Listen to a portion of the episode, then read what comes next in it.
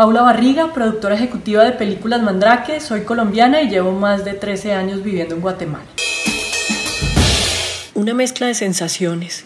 Para mí ha sido un regalo gigante estar en la casa, encontrar tiempo para hacer las cosas que me gustan, descubrir nuevos espacios, tener tiempo de ordenarme la cabeza, de llevar una vida pues más simple y básica y ser completamente feliz. Y por otro lado, como tomar conciencia de que hay que empezar a pensar como sociedad, ¿no? Que allá afuera hay gente que la está pasando mal económica y anímicamente y entender que pequeños actos suman, ¿no? Quedarse en la casa suma, ayudar, apoyar proyectos, llamar a la familia, cosas simples que no tenemos que ser unos superhéroes, pero cualquier cosa que dé un poco de felicidad a alguien, pues suma. Lo mejor, mi compañero de confinamiento.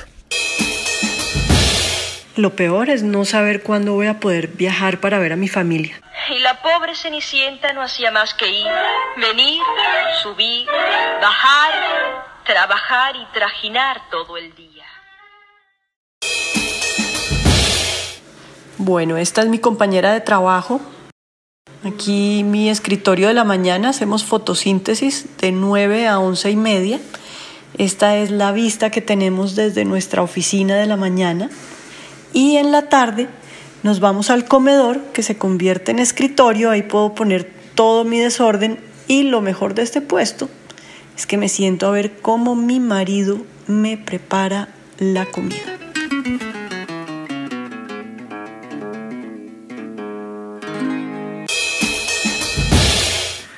Cuando empecé la cuarentena, estos eran mis zapatos favoritos.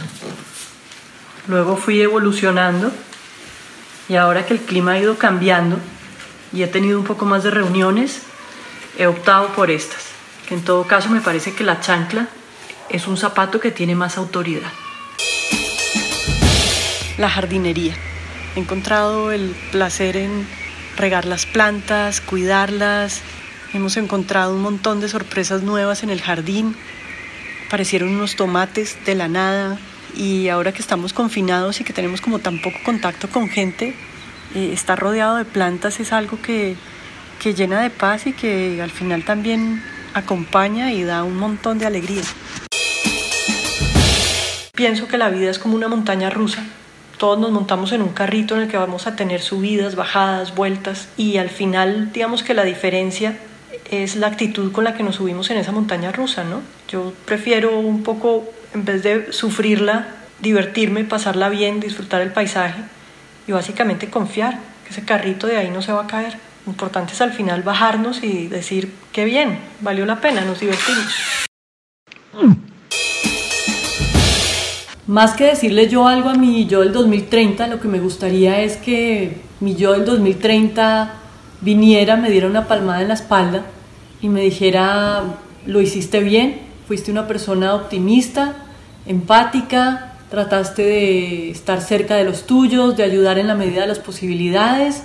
Estoy orgullosa de cómo manejaste la situación y ahora en el 2030 soy una persona pues feliz y con lecciones bien aprendidas.